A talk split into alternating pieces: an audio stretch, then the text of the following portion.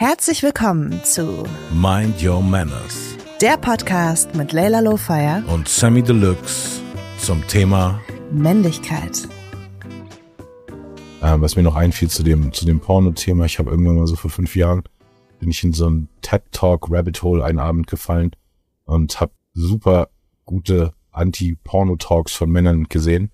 Das kann ich Leuten sehr empfehlen, wenn die damit auf jeden Fall sich noch nie so auseinandergesetzt haben und sich den Kopf vergeben wollen und quasi eine Joy im Leben so ein bisschen nehmen wollen, aber auch auf eine berechtigte Weise, mhm. weil es ist zwar eine Joy, irgendwie das zu genießen, aber es ist auch das, was psychologisch, glaube ich, der Rattenschwanz ist, ist, ist nicht gut und vor allem ist moralisch ganz viel in dieser Kette eben falsch. Also ich kann gar kein Porno mehr so ganz, wenn die Frau nicht so die super compelling Schauspielerin ist, die so, so den pure Joy ausstrahlt. Mhm. So, also ich kann echt nicht gut mehr Pornos gucken, weil mhm. ich wirklich zu viel moralische Konflikte habe, so mit, in diesem so, was ist alles passiert, damit diese Frau in diese Situation gekommen ist, das machen zu müssen, will sie es machen. Hm. Aber das, das, was du sagst, finde ich so super gesund, weil ich glaube fast, dass durch so diesen übermäßigen Pornokonsum das vielleicht sogar eher noch bestärkt, dass man das als normal empfindet, wenn die Frau während dem Sex gar nicht so intuit ist weißt du? Und das, was du sagst, ist ja genau das Gegenteil, also dass du Pornos nicht mehr angucken kannst, weil du das Gefühl hast, die Frau hat nicht so Bock drauf. Äh, und das ist ja dann eher das Gesunde, was dann vielleicht auch durch übermäßigen Pornokonsum tatsächlich gar nicht entstehen kann oder so. Ja. Deswegen ethischer Porn, ne? Also jetzt macht das äh, Wort ja auch wieder mehr Sinn, wenn du es so sagst. Aber da geht es auch wirklich darum, dass auch die, ähm, die DarstellerInnen alle Bock drauf haben, so, ne? Also da darf halt auch niemand irgendwas machen, was er nicht geil findet. Wobei ich das natürlich auch schwierig finde, weil die werden ja trotzdem bezahlt und wenn du weißt, du kriegst mehr Jobs, wenn du irgendwie besonders viel Anal Porn machst, dann das ist ja das gleiche wie in der ja. Marktwirtschaft bei uns ja. auch, weißt du, also sozusagen ja, der, der Drang, dass die Leute das Geld brauchen, wird natürlich in jeder mhm. Facette ausgenutzt. So von, mir hat es sehr, sehr geholfen, das so anders zu differenzieren. Ich hatte dann dann also wirklich so mal ein Jahr gar kein Porno geguckt und es war definitiv voll mhm. gut. Und dann hatte ich, habe ich wieder so Phasen manchmal, weißt du, wo es wieder mehr ist und weniger, aber ich, also jetzt auch wieder so eine Phase, wo ich gar kein Porno gucken kann oder das gar nicht auch nicht drauf kommen, weißt du, mhm. so das nicht so richtig genießen kann. Ich finde das so interessant, weil bei mir ist es, also ein Stück weit kann ich es irgendwie nachvollziehen, weil ich habe das so, wenn ich Pornos gucke, ähm, dann sind das meistens auch so einfach so Zeiträume, in denen ich dann Pornos gucke. Also phasenweise mache ich das immer.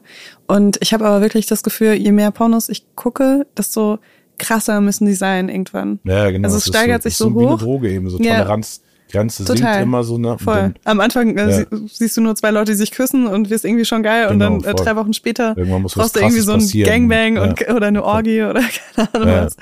Und ähm, das merke ich halt schon so bei mir, aber es hat absolut gar keine Auswirkungen auf mein Sexleben. Wow. Und das finde ich so krass, okay. wenn du so sagst, ähm, dass du irgendwie sehr viel Pornos mit zwei Frauen angeschaut hast und dann dir das so, da fehlt dir irgendwas oder so. Ich würde niemals mit, also wenn ich irgendwie gerade in der Phase bin, wo ich viel Pornos gucke, würde ich niemals mit dem Typen Sex haben und mir denken, da fehlen irgendwie jetzt fünf Männer und keine Ahnung, drei Frauen und ich kann es einfach so gar nicht nachvollziehen, weil bei mir hat das gar nichts mit meinem echten Sexleben zu tun, weißt du? Also überhaupt nicht. Das sind wie so zwei unterschiedliche Handlungsstränge, ja, okay. die gar nicht so interferieren ja. auch so ich da, also genau, das spricht wieder oder untermauert vielleicht wieder meine These von Männlichkeit und Sinnlichkeit haben oft nicht so viel Überschneidung. Mhm. Dadurch ist einfach bei Männern noch mehr dieses Copy-Paste-mäßige. Also alleine zum Beispiel, wenn du so zu Business-Zeit in irgendeinem innerdeutschen Flieger bist und diese ganzen Business-Leute gerade von München nach Hamburg zurückfliegen, das ist ja wirklich wie so eine eigene Spezie. Da hat mich meine Freundin drauf hingewiesen. Sie meint, die, die sehen alle gleich aus, die hängen alle ihre Jacke im gleichen Moment an diesen Schalter holen, im gleichen Moment den Laptop rausklappen, den auf. Keiner im Flugzeug, außer dem, der nicht so ist, sieht das ja, dass es irgendwie weird ist, dass alle so gleichgeschaltet sind. Und ich glaube, wahrscheinlich haben Männer da echt so ein bisschen so einen Drang, sich, was auch immer ihr Interessenbereich ist, so ein bisschen zu copy-pasten, so, wenn sie nicht so komplett kreative Künstlerköpfe sind. Und ich glaube, auf sexuelle bezogen schon auch einfach viel mhm. sich irgendwas abgucken und davon beeinflussen lassen in dem Moment, wo man sich alleine anguckt, da am meisten Befriedigung daraus ziehen und dann in dem Moment, wo man einen echten Sex wieder hat. Also es hat auch in diesen TED Talks, die ich äh, gesehen habe, war auch alles so psychologisch so dargeleitet und glaube ich auch belegt von Case Studies, dass definitiv Männer Erektionsprobleme nach ein paar Jahren kriegen von viel von Pornos? Pornokonsum. Okay, aber weil ich glaube, der, der das Ding ist ja, wenn du einfach jeden Morgen aufwachst mit diesem Druck und du weißt einfach, mir, was ich bin entspannter durch den Tag, wenn ich morgens einfach gleich diesen Druck nicht hab, so, mhm. so, und dann kommt man in diese Porno-Routine.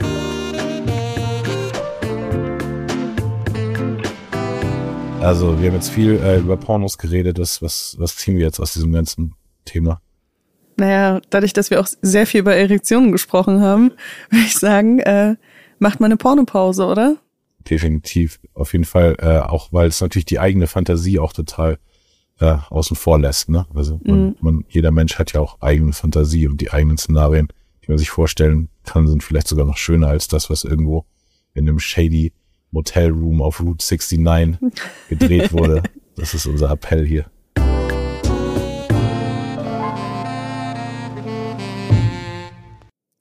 Eine Sache, die mir auch so krass aufgefallen ist in meinem Freundeskreis, ist, dass ähm, die Männer in meinem Freundeskreis sich gegenseitig dafür feiern, wenn sie mit Frauen schlafen, mit denen sie eigentlich gar nicht schlafen wollten.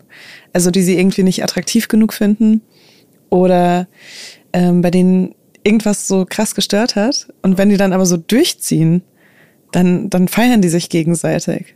Und das finde ich so absurd irgendwie. Und das zeigt leider auch so, wie, wie das immer noch so als männlich empfunden wird, wenn man auch so beim Sex einfach immer durchzieht, egal ob man will oder nicht.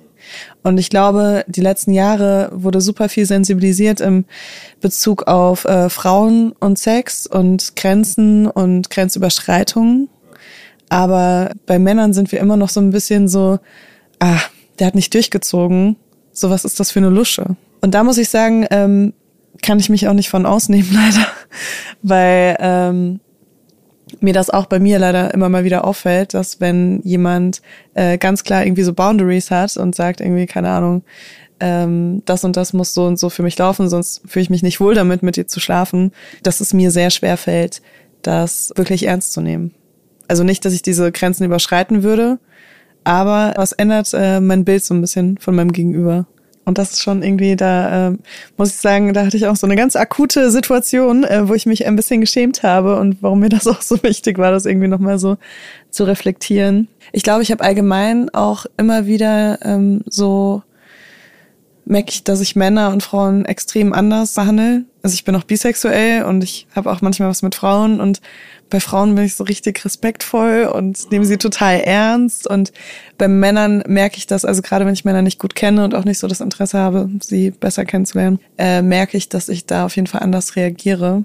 Und eine Sache, die ich auch krass finde in Bezug, also was den Unterschied angeht, ist, ähm, dass ich auf jeden Fall auch äh, so ein bisschen Probleme habe, Gefühle von Männern ernst zu nehmen. Also dass ich ganz oft so Gründe finde, warum das jetzt nicht stimmt, was mein Gegenüber empfindet.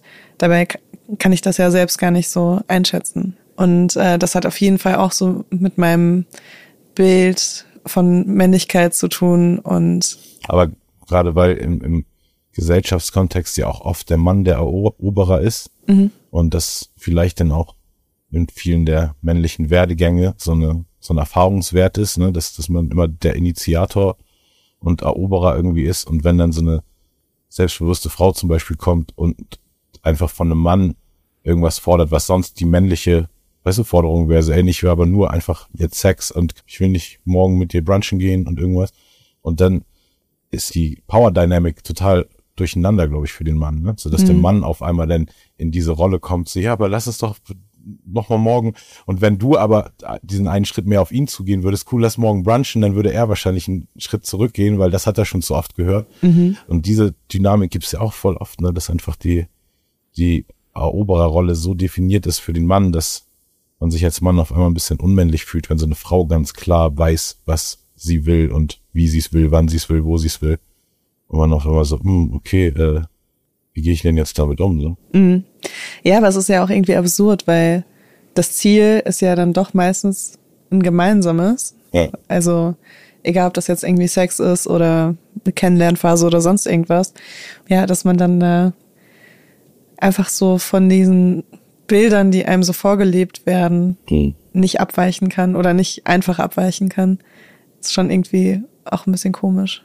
Also mir fällt es sehr leicht, Rollen wir dann abzuweichen. Aber ich meine, ich komme sehr oft in die Situation tatsächlich, dass, ähm, dass es eben nicht so ist. Also Männer so klischeemäßig sich total freuen, wenn da eine Frau ist, die einfach nur Sex haben will und das auch ganz klar kommuniziert und äh, auch keine Ansprüche stellt und am besten so, ach, du brauchst meine Nummer gar nicht speichern, so nach dem Motto, ähm, dass es dann eben nicht einfach so passiert. Ja, und cool. die, Perfektes ja. Match, sondern oft zu Verunsicherung führt. Ja, absolute Verunsicherung und das dann eben genau mein Gegenüber eher ähm, dahin tendiert, so, nee, aber ich will nicht nur eine Nummer für dich sein. Oder ja. nee, genau, dann ist auf einmal die Rollenverteilung komplett ja. umgedreht.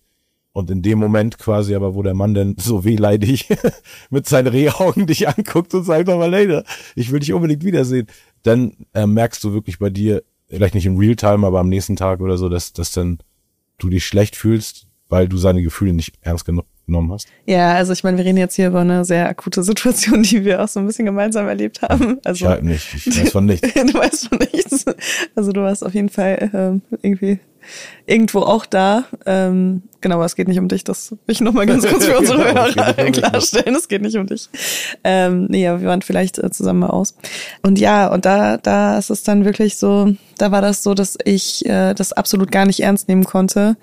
Gut, jetzt ist natürlich auch dahingestellt, das sind jetzt natürlich auch so Fakten, die, ähm, ne, das ist jemand, den ich nicht gut kannte, der mich halt überhaupt nicht kannte. Aber bestimmt ist das doch in deiner Vergangenheit irgendwie schon passiert, ja. dass aufgrund deiner quasi Sicherheit mit deiner Sexualität, dass, dass da Männer auf einmal extrem unsicher geworden sind, obwohl sie vielleicht im Schritt davor noch, wenn sie dich ansprechen, noch zu denken, so, oh, die mache ich mir jetzt klar. Mhm. Und dann du so, ja, eigentlich ganz nett. Und dann sagst du vielleicht irgendwas, was dann so, weißt du, ich mach dich jetzt klar. Und was ist, wie ist denn diese Situation? Äh, vielleicht fühlen Männer sich halt eben auch sehr auf das Sexuelle dann reduziert in manchen Situationen. Also ich hatte es auch wirklich auch schon mit Leuten, die ich sehr lange schon kenne, mit denen ich über Jahre hinweg auch Affären hatte. Und ich hatte auch so einen Fall, es ist einfach wirklich, es ist ein Trauerspiel. Aber ähm, das ist halt immer wieder dasselbe eigentlich. Wir sehen uns und wir verstehen uns auch gut. Wir sind eigentlich auch, also wir funktionieren auch ganz gut so als Freunde, schlafen dann auch miteinander und bei mir ist das immer alles so total klar. Mhm. So, das ist so, eine, so ein Freundschaft-Plus-Ding für mich. Ähm, und mit der Zeit, also ich habe das Gefühl, je klarer das für mich ist, desto mehr versucht mein Gegenüber, da so ein bisschen mehr rauszuholen. Und dann kommen wir immer wieder an den Punkt, wo wo dann so ein Gespräch kommt und dann so, ja, ich kann mir irgendwie auch mehr vorstellen. Und dann sage ich halt so, ja, ich kann mir nicht mehr vorstellen. Ich finde es total cool, so wie es ist. Und, und ich bin dann auch so, also ist auch jemand, den ich gerne mag. Ne? Also ich habe diesen Menschen auch gerne in meinem Leben, aber eben nicht als Partner. Und ähm, das haben wir jetzt schon dreimal durchgespielt, diesen ganzen Kreislauf. Also, also je klarer ich das formuliere, desto mehr fühlt sich mein Gegenüber vielleicht so ein bisschen darauf äh, runter reduziert und denkt sich so, ja, aber ich habe ja auch noch mehr zu bieten als nur Sex. Und das also kann ich auch irgendwo nachvollziehen. Also wenn ich auf der anderen Seite wäre, würde ich mich auch nicht wohlfühlen damit, denke ich mal. Ja, keiner will sich objektifiziert fühlen. ja, klar. Es sei denn, es ist so selbstbestimmt. Und was halt auch, äh, was mir auch noch eingefallen ist, in Beziehungen, wenn es so Phasen gibt, wo der Mann keinen Bock auf Sex hat, hm. das ist auch was ganz anderes, als wenn die Frau keinen Bock auf Sex hat. Also vom, vom Bild her einfach, ne? Von dem, was es aussagt, dann fürs Gegenüber? Ähm, ja, oder von dem, wie auch damit umgegangen wird, auch was erwartet wird. Also von Männern wird automatisch immer mehr erwartet, dass sie viel sexueller sind. Dabei stimmt das überhaupt nicht immer. Also ich habe das auch schon in Beziehungen erlebt, dass es Phasen gab, wo mein Partner irgendwie keinen Bock auf Sex hatte. Und ich weiß nicht, ob ich so einfühlsam mit ihm in der Situation war, wie er mit mir, wenn das so war. Ich kann das nicht äh, sagen, so, weil das irgendwie, ich glaube, da spielt halt nochmal viel mehr auch so dieses eigene Bild von seiner eigenen Männlichkeit auch mit. Und gibt's viele andere, also hast du, wenn du in deinem Female-Freundes- oder Bekanntenkreis, gibt's da viele Frauen, die auch das so erleben quasi mit diesem Machtverhältnis, also die auch so bestimmt teilweise in die Situation reingehen, dass die Männer unsicher werden? Oder ist es, hast du das Gefühl, du bist da, weißt du, eine unter super vielen, die, die nur diese, dem Muster abweicht sozusagen? Also weil viele Frauen ja wirklich sehr, sehr schnell immer dieses Signal senden, so, okay, wenn ich den, den Schritt gehe, Sex, dann muss auf jeden Fall irgendwas danach auch noch kommen. Und wenn allein dadurch dieses Machtverhältnis von der Frau umgedreht wird, wenn sie irgendwie eher so auf, nee, das ist jetzt hier, bam, wir sind jetzt gerade hier, let's do it und dann ciao. Mhm. Hast du das Gefühl, es, viele Frauen ticken schon oder haben dieses Problem quasi dadurch, dass sie so empowered sind in ihrer Sexualität oder ist es? Also mir fällt jetzt gerade nur eine Freundin ein, die, glaube ich, noch ein bisschen so sexueller unterwegs ist als ich. Und ich glaube, ich glaube mich daran erinnern zu können, dass sie auch mal so eine Phase hatte, wo sie richtig frustriert war, weil sie dauernd auf Dates gegangen ist und niemand hat sie gebumst so. Und sie kam immer so total frustriert und war so, was ist los? Einfach? Seit Monaten schon. Und ich war auf so vielen Dates und alle wollen mich immer nur kennenlernen. Und die war einfach so, hat sich bei mir so ein bisschen ähm, ausgeheult darüber. Und das ist halt aber absurd natürlich, weil die meisten Frauen, mit denen ich über sowas rede, haben, wenn dann, überhaupt das andere Problem, dass sie sagen, ich will nicht immer nur so objektifiziert werden und ähm, irgendwie lerne ich dauernd neue Männer kennen und denke dann immer, da, da kann irgendwas entstehen. Und dann, sobald ich aber Gefühle entwickle, sind die weg und Genau, aber weil, ohne jetzt zu generalisieren, aber das ist auch mehr der Eindruck, den ich generell in meinem Leben von Frauen hatte, dass Frauen entweder aufgrund von Sozialisierung oder von irgendwelchen Naturphänomenen, weißt du, aber eher wahrscheinlich Sozialisierung irgendwie, dass dieses Bild ist, ich bin mir das wert, auch noch mehr zu wollen als das. Und wenn man dann als Frau so ein, wie so ein Unikat quasi ist, mit so einer neuen, modernen und vielleicht ja für, für dich auch voll gesunden Attitude, dann ist es natürlich trotzdem für Männer einerseits teilweise bestimmt beängstigend, in diesem Sinne so, sie fühlen sich objektifiziert oder äh, wenn, wenn sie jetzt einfach nur der, weißt du, der schnelle Fick für dich sind.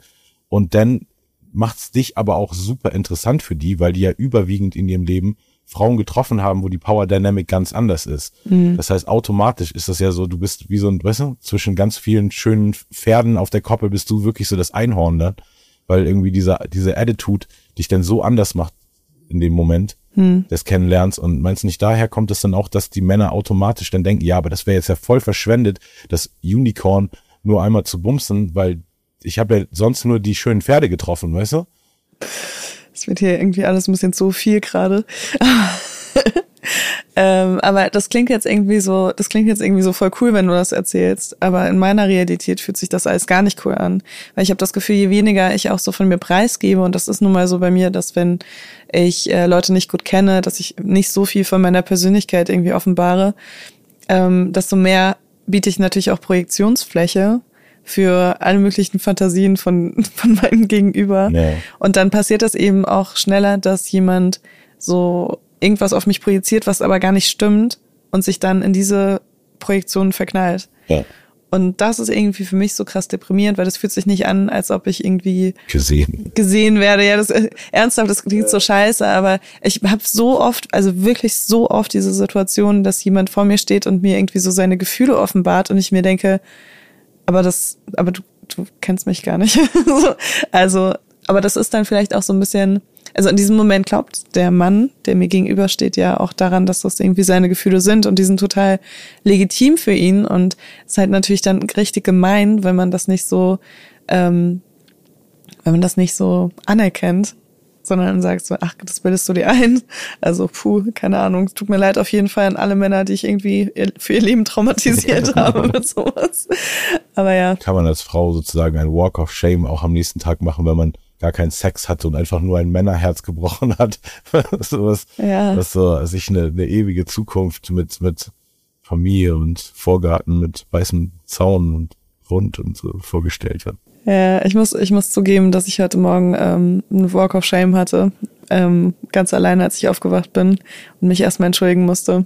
Und so ein bisschen das reparieren musste, wo ich gestern, glaube ich, sehr unreif reagiert habe in der Situation. Und das ist eigentlich was, was ich nicht will. Und das krass ist auch irgendwie, wir sitzen hier und nehmen diesen Podcast auf und ich habe irgendwie so voll so einen Idealismus, der auch so mitkommt. Und ähm, man muss irgendwie Sachen neu denken und man muss reflektierter handeln, was Männer, Männlichkeit betrifft und so weiter. Und dann äh, Dann gehen wir einmal aus. Dann gehen wir einmal aus, wirklich einmal in eine Bar und ich benehme mich einfach wie so ein, wie so ein Trampel. Also so Trampel ist auch ein geiles Wort, aber ähm, ja, das äh, musste ich leider heute Morgen so ein bisschen akzeptieren und dann habe ich mir eben auch überlegt, wie ich das besser machen kann. Mhm. Weil das ist ja auch ein Podcast, der auch äh, für mich zur Reflexion dient und das ist definitiv was, was ich noch besser machen kann in meinem Leben. Ja. Für Menschen, die mir begegnen. Boah, vielleicht musst du woanders hinziehen. Ich dachte zwischendurch so, es gibt ja auf jeden Fall ähm, Kulturen, wo das Initiieren gar nicht so männlich dominiert ist. Ist ne? das nicht so in Brasilien? Ich, ich wollte ja, jetzt ne? nicht aussprechen, um jetzt nicht irgendwie, weißt du, weil das ja. natürlich Brasilianer und Brasilianerinnen und irgendwie gibt's da eh schon so viel zu viel Sexualisierung, weißt du, aber ich ja. glaube, das ist jetzt äh, gar nicht so falsch zu sagen, dass, also das im Sinne von brasilianische Frauen in Brasilien sprechen auch die, also da ist diese Power Dynamic nicht so, dass dass der Mann nur der Eroberer ist, sondern mhm. dass die Frauen auch sehr, sehr zielstrebig sind. Es kann ja auch was voll Schönes sein, auch so erobert zu werden. Ne? Also ähm, ich habe sowieso ganz oft das Gefühl, dass es, dass Männer auch so eine leichte Sehnsucht danach haben, äh, auch mal so richtig begehrt zu werden. Ne? Also auch in Beziehungen und sowas. Ja. Ähm, dass äh, wenn halt auch immer so in einer Beziehung der Sex immer vom Mann ausgeht, das kann ja auch nicht so schön sein. Also ich kenne da wenige Leute, die nicht das Bedürfnis haben, ab und zu auch mal so richtig einfach so begehrt zu werden. Mhm. Und auch ein bisschen umworben vielleicht sogar. Ja, stimmt. Hört, hört. Nachdem wir einige unserer Gedanken zu diesem Thema teilen konnten, gibt es jetzt noch einen O-Ton aus unserem Männlichkeitsuniversum. Mein Name ist Benedikt Bock, ich bin Diplompsychologe und von der Zusatzausbildung her systemischer Therapeut oder wie man es vielleicht auch landläufig sagt, Familientherapeut. Ich arbeite seit 20 Jahren mit Paaren, habe seit 2014 auch eine eigene private Praxis, einige Jahre in Köln und äh, mittlerweile in Dortmund. Ich arbeite da vornehmlich mit Paaren ähm, aber auch mit Einzelnen. Äh, ich führe Therapien durch, Paartherapien, Coachings ähm, und habe sehr früh entdeckt, dass Männer auch ein ganz eigenes Angebot brauchen, dass Männer eine eigene Ansprache brauchen dass sie auch gerne über sich reden, anders als man das so vermutet. Und zwar nicht nur über das, was sie gut können, sondern dass sie auch durchaus über ihre Schwächen reden, dass sie aber eben dafür auch einen geschützten Raum brauchen. Und den biete ich ihnen dann in meiner Praxis auch. Aber es ist mir auch wichtig, das zu sagen. Ich arbeite nicht nur mit Männern, ich arbeite eben auch querbeet mit Frauen, mit Männern, mit Männerpaaren, mit Frauenpaaren. Also da ist alles dabei. Ich möchte jetzt erst einmal ja zu der Frage antworten, so ähm, womit die Männer eigentlich vor allen Dingen mir kommen, also welche Problematiken sie haben, welche inneren Konflikte ich bei den Männern eigentlich vergleichsweise häufig erlebe. Jetzt müsste ich eins vorausschicken. Also ähm, nur weil ich einen Mann vor mir sitzen habe, heißt das nicht irgendwie, ich könnte jetzt irgendwas vorhersehen, ähm, wie er denkt, wie er fühlt, wie er handelt die hätten das gerne so, ne? Ah, ich habe einen Mann vor mir oder ich habe eine Frau vor mir und kann das dann direkt sagen, aber in der Tat ist es oft nicht so. Also wenn Frauen mit mir sprechen, ich habe auch so im Bekanntenkreis manchmal Frauen, ja, die sind gerade am Daten und irgendwie klappt das mit den Männern nicht. Und die sagen dann, Mensch, du arbeitest doch mit Männern, erklär mir mal, wie denn, denn so die Männer funktionieren. Und das kann man gar nicht so eindeutig beantworten erstmal. Ähm, aber trotzdem will ich das jetzt mal so irgendwie ähm, hier wagen. Und ich glaube, ein, ein so, ein so ein zentrales Thema, um das sich das immer wieder dreht, ist natürlich die, die Frage ähm, der Aggression und darin auch oft sicherlich die Frage der Sexualität. Und zwar deshalb, man muss sich ja mal angucken, woher kommen eigentlich so diese ganzen Geschlechtsbilder, die wir haben, also was einen guten Mann ausmacht und was eine gute Frau ausmacht. Und da hat sich natürlich in den letzten, ich würde mal sagen, vielleicht 100 Jahren unheimlich viel getan, vielleicht auch 150 Jahren. Zunächst ist es ja so gewesen, dass ein Mann ein guter Mann war, wenn er ein guter Kämpfer war, ein guter Soldat war und wenn er im Außen seinen Mann stehen konnte. Das heißt, wenn er gut in der Lage war, materiell seine Familie zu versorgen. Und das brachte einige Erfordernisse mit sich. Die wichtigste Erfordernis war natürlich, ein Mann musste stark sein, ein Mann musste dominant sein, ein Mann durfte nicht so viele Gefühle haben und ein Mann musste sich durchsetzen können. Das heißt, Aggression, auch körperliche Kraft war gut geheißen war, eine gute Qualität für einen Mann.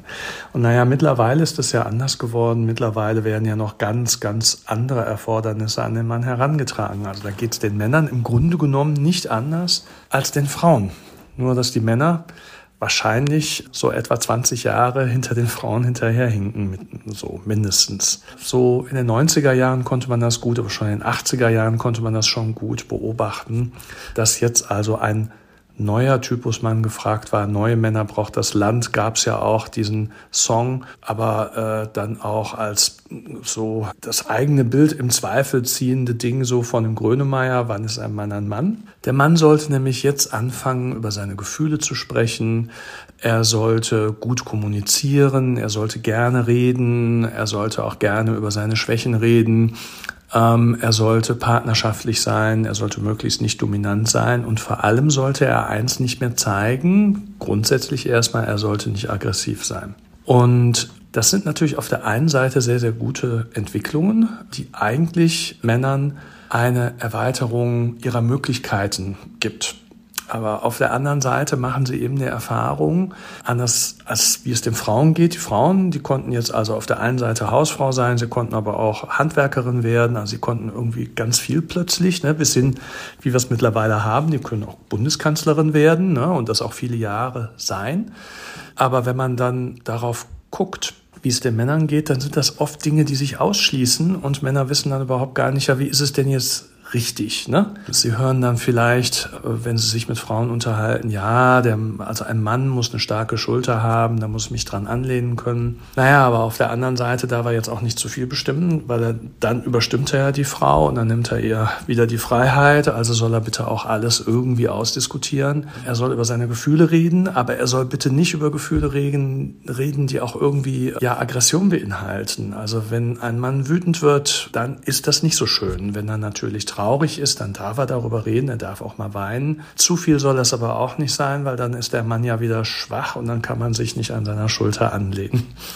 Also da kommt sowas zusammen. Letztendlich kann man sich das schön auch angucken, wenn man so auf den Spielplatz geht. Ne? So, äh, ich nehme jetzt mal so zwei Kinder, äh, was weiß ich, das eine Kind heißt Annegret und das andere Kind ist jetzt, sagen wir mal, der Kevin. So, Annegret nimmt Kevin das Schüppchen ab, ähm, dann sagen alle, ach, das Mädchen kann sich aber gut durchsetzen. Andersherum, Kevin nimmt Annegret das Schüppchen ab, dann kommt sehr schnell, ach, dein Sohn ist aber schon aggressiv, findest du nicht? Jetzt gehen wir nochmal weiter. Annegret nimmt das Schüppchen ab, Kevin haut Annegret, ja, dann gibt und wehrt sich. Dann kommt sehr schnell der Kommentar wieder von dem aggressiven Jungen. Wenn es andersrum wäre, Kevin wird jetzt also Annegret das Schüppchen abnehmen, dann wäre es wieder so. Und Annegret wehrt sich, dann wäre es natürlich prima, ein wehrhaftes Mädchen, es kann sich wehren. Wenn das Mädchen weint, dann würde man auch sehr schnell sagen, ach, das ist aber schön, äh, dass es auch seine Trauer zeigen kann. Das heißt, ähm, tendenziell, ich will das gar nicht so scharf festmachen. Aber tendenziell ist es schon so, dass männliches Verhalten eher negativ konnotiert wird und ähm, dass ein Mann schneller das Gefühl hat, auch in Partnerschaften irgendwie nicht richtig zu sein, also was falsch zu machen. Und das schlägt sich natürlich oft auch weiter durch dann in der Sexualität. Als ich vor 20 Jahren angefangen habe, mit Paaren zu arbeiten, habe ich plötzlich entdeckt, das ist ja echt verrückt. Ja, wir haben auch Lust-Unlust-Paare, aber da waren doch erstaunlich viele Männer drunter, die überhaupt gar keine sexuelle Lust verspürten. Und auch da äh, machte ich sehr schnell einen Unterschied fest zwischen Lustlosigkeit bei Frauen und Lustlosigkeit bei Männern.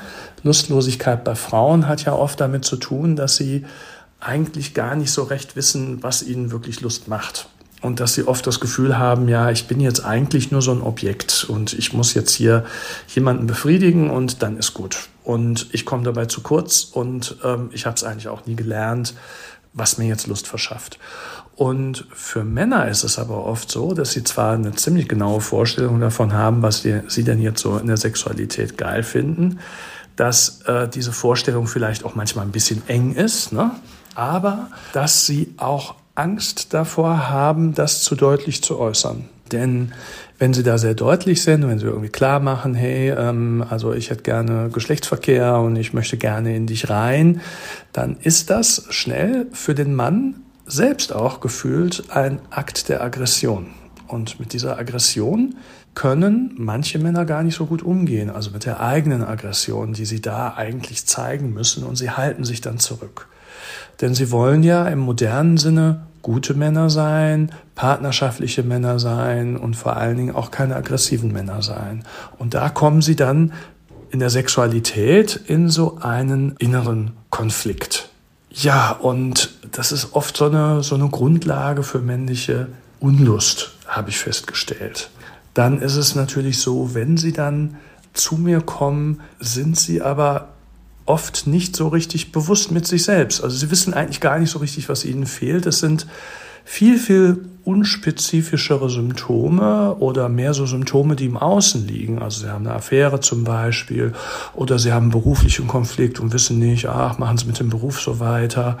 Die kommen also selten zu mir und sagen dann, ja, in meiner Beziehung stimmt dies und jenes nicht, sondern es ist eher so, ja, ich habe mich verliebt. So, und dann muss man erstmal über mehrere Schritte dahin kommen, was hat das mit ihnen selber zu tun und nicht einfach nur mit den beiden Frauen, die da jetzt äh, vor mir sind. Ne? Also äh, das sind so eher so, würde ich sagen, so typische Geschichten, mit denen Männer dann zu mir kommen. Ne?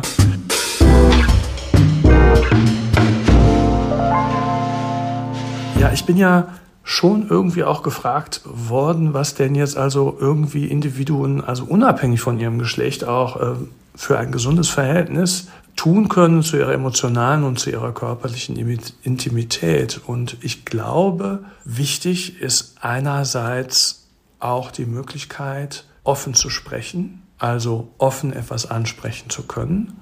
Es gibt heikle Themen, die man nicht so gerne anspricht, zum Beispiel in längeren Partnerschaften wenn die Körpergestalt sich geändert hat. Also ich habe ein Problem mit der Attraktivität jetzt, also ich finde dich nicht mehr so attraktiv, wobei das oft auch wieder nur ein Zeichen dafür ist, dass es vielleicht woanders nicht stimmt. Aber das ist das eine und das andere ist natürlich, und das muss man tatsächlich den Männern stärker ans Herz legen als manchmal Frauen, nämlich einen Zugang zu den eigenen Gefühlen zu bekommen und überhaupt erstmal zu wissen, ja, was spüre ich denn jetzt? Fühle ich gerade Trauer, oder bin ich nur wütend oder bin ich beschämt oder bin ich resigniert? Ich habe die Erfahrung gemacht, dass Männer viel, viel längere Gespräche brauchen, um das für sich herauszufinden. Ja, vielleicht noch so zu der Frage, ob es geschlechterspezifische Muster gibt, die den Aufbau und den Erhalt einer Beziehung beeinflussen können. Es ist schwierig zu sagen, aber in gewisser Weise stimmt es schon, dass Männer stärker dazu neigen, etwas auszusitzen, als das Frauen tun. Das macht sich schon daran klar, dass die meisten Meldungen in meiner Praxis zur Paartherapie von den Frauen ausgehen. Also eine Frau sagt, hier, wir müssen eine Paartherapie machen. Dann wiederum unterscheidet es sich. Es gibt also Männer, die sich bei mir melden und sagen, ja, meine Frau hat gesagt oder die Frauen machen es selber. Männer neigen dazu, Probleme ganz lang auszusetzen, bis es manchmal wirklich zu spät ist. Das heißt, die Frau hat ihnen eine Ansage gemacht, entweder in Form von ich liebe dich nicht mehr oder so geht es für mich nicht weiter. Ähm, wir müssen was tun. Ich glaube, wir müssen uns trennen. Häufig werden Männer erst dann aktiv. Und das ist tatsächlich schade. Also sie vergeben sich sehr, sehr viele Chancen, auch für sie zufriedenstellendere Beziehungen zu führen. Zwar zeigen Umfragen, dass Männer tendenziell länger dazu neigen zu sagen, ich bin zufrieden in meiner Beziehung, ist eigentlich alles gut, aber ich frage mich, ob sie wirklich zufrieden sind oder ob sie einfach nur besser weggucken. Und mir kommt es so vor, dass es eigentlich eher das Zweite ist. Sie gucken stärker weg. Und Frauen wiederum erleben das oft als Respektlosigkeit, als Gleichgültigkeit, auch als Lieblosigkeit. Und dann beginnt natürlich diese Spirale nach unten einzusetzen. Die Frau wird aktiv, sie sagt was, der Mann sitzt es aus, die Frau denkt sich, naja, dann muss ich wohl noch mehr. Und der Mann weicht weiter aus. Also er weicht aus in seine äh, früher nannte man das vielleicht Herrenzimmer, dann war es vielleicht das Hobbyzimmer, dann war es äh, die Werkstatt und ich weiß nicht, jetzt hört man ja immer sowas von, von so, von der Männerhöhle, so als wenn wir irgendwie nochmal zurück in die Steinzeit gegangen wären. Aber im Grunde genommen ist das alles sehr ähnlich. Also Männer neigen dann dazu, irgendwie sich geistig zurückzuziehen. Frauen neigen ja eher dazu, also ein wichtiges Warnsymptom in Beziehungen ist ja bei Frauen eher, dass sie beginnen, sich körperlich zurückzuziehen zurückzuziehen. Das muss noch nicht mal Lustlosigkeit sein, das können auch verschiedene andere Symptome sein. Also sie berühren ihren Partner nicht mehr so oft, sie entziehen sich ihm öfter, sie lassen sich nicht mehr so gerne umarmen, sie umarmen selber nicht mehr so viel. Das machen Frauen viel häufiger und bei Männern ist es eben dieser geistige Rückzug. Ich sitze vor dem Computer, ich spiele Minecraft oder was weiß ich, was da gerade am Start ist, so an Online-Spielen, die es auch gibt und flüchten sich dann also in diese Welt und sind dann irgendwie ganz erstaunt, dass ihre Frauen nicht mehr wollen, also nicht mehr so viel Kontakt mit ihnen wollen.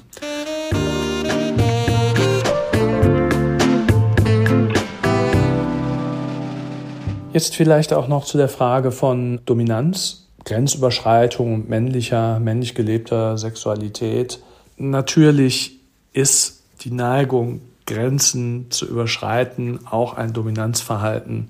Und es gibt sicherlich einen Ausschnitt auch in männlich gelebter Sexualität, die darin besteht. Im Grunde genommen ist ja der ganze Pornografiekonsum eine Art virtueller Grenzüberschreitung. Also ich gucke durch dieses Fensterchen, gucke ich Leuten beim Sex zu, ich gucke Frauen beim Sex zu, Männern beim Sex zu.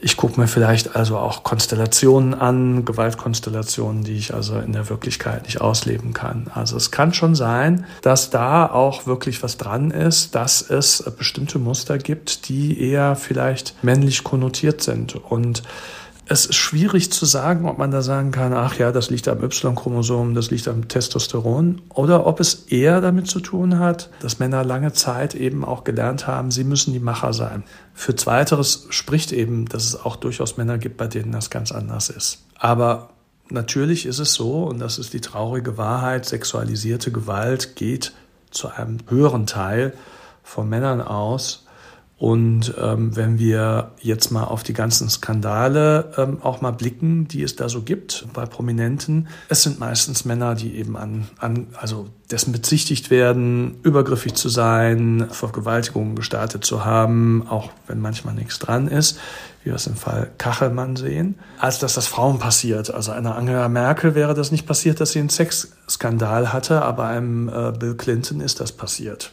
Das ist schon, ist glaube ich schon, steckt da irgendwie äh, mit drin. Die Mission meiner Arbeit ist daher ja auch, mit Männern genau an diesen Schatten zu arbeiten. Das heißt, anzugucken, was, was, was trage ich für gute Seiten in mir, dass ich ein Mann bin, aber was sind das auch für Schattenseiten, die ich da habe und wie gehe ich mit denen gut um.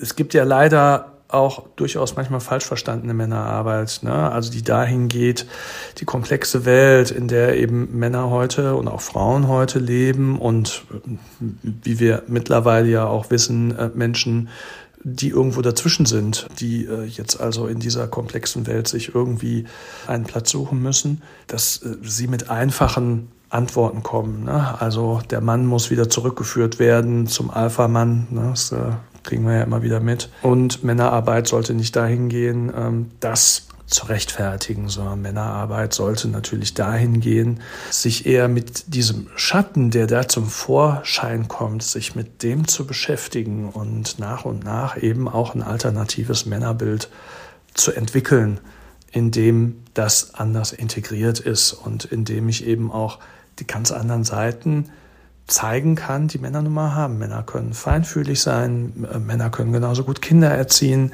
Männer können auch ähm, auf Augenhöhe mit ihren Partnerinnen reden. Sie müssen nur den Mut haben und vor allen Dingen auch nicht denken, wenn sie das tun, sie würden etwas verlieren. Ich bin der festen Überzeugung, sie gewinnen dadurch.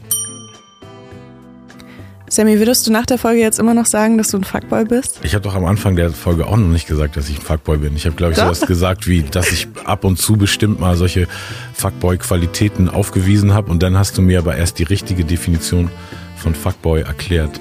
Okay. Und ähm, genau, deshalb, also es ist auf jeden Fall eine sehr aufklärende Definition gewesen und äh, dementsprechend, ich glaube, ich bleib bei meinem Statement, dass teilweise ich so ein Verhalten an den Tag gelegt habe, aber das nicht komplett meine Persönlichkeit beschreibt. Ich glaube, ich würde noch andere Worte finden, die ich vor Fuckboy benutzen würde, um mich vorzustellen.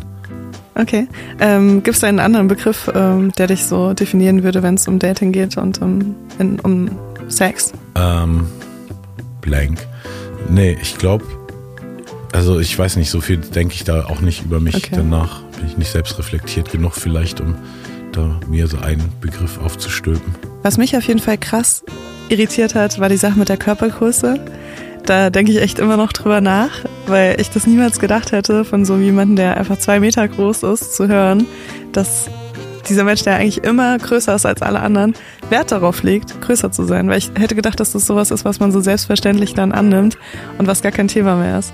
Ihr könnt uns ja mal auf Instagram schreiben, wie ihr zu dem Thema Körpergröße steht und äh, wer die Rechnung bei einem Date bezahlen soll. Das würde mich sehr interessieren, wie ihr da darüber denkt. Und ansonsten hören wir uns nächste Woche wieder. Yes, mind your manners.